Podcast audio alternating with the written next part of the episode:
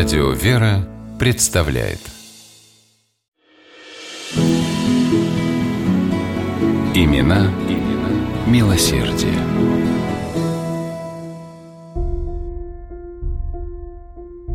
Весной 1839 года губернатором Киева стал Иван Фундуклей, необыкновенно деятельный и энергичный человек.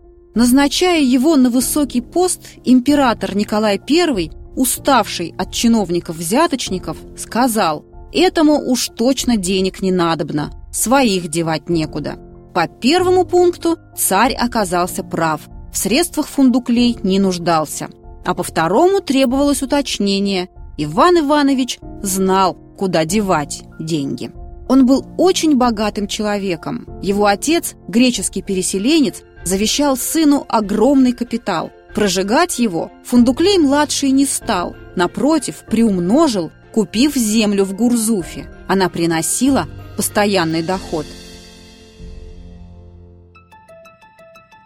Немалые суммы поступали и от сахарного, и стекольного заводов, владельцем которых был Иван Иванович. Трудился он невероятно много, считая, что только честно заработанные деньги приносят пользу.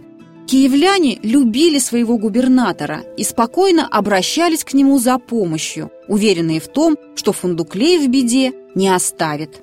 Так было, например, в 1845 году, когда Днепровская вода затопила старый район Киева, Подол, и Иван Иванович взял на себя содержание пострадавших многодетных семей, помогал им заново отстроиться.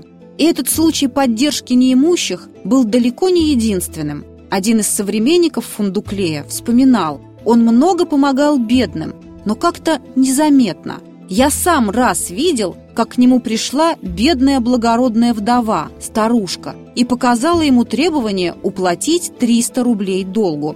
Фундуклей, проходя мимо, сунул ей в руку 300 рублей, и никто не заметил, кроме меня. А старушка приняла их без удивления, должно быть, не в первый раз.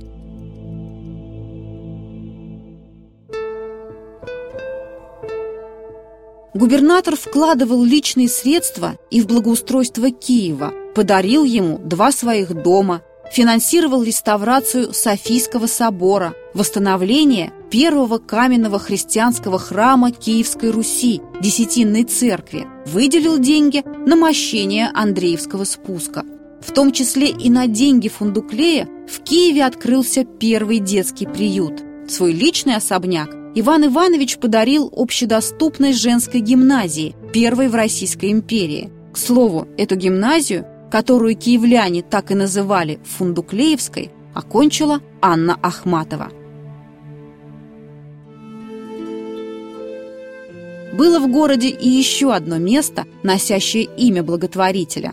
Он построил на театральной площади замечательной красоты фонтан. Горожане полюбили прогуливаться у Ивана, так они окрестили фонтан. Всего 13 лет прослужил Иван Иванович в Киеве, который за это время буквально расцвел. В 1872 году жители избрали Фундуклея почетным гражданином города – а спустя еще два года император Александр II наградил благотворителя высшей наградой Отечества – орденом святого апостола Андрея Первозванного.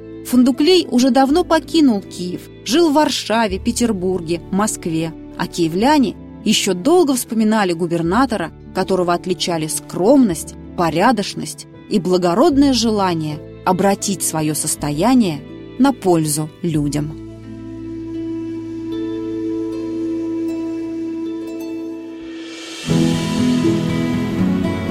Имена, имена милосердие.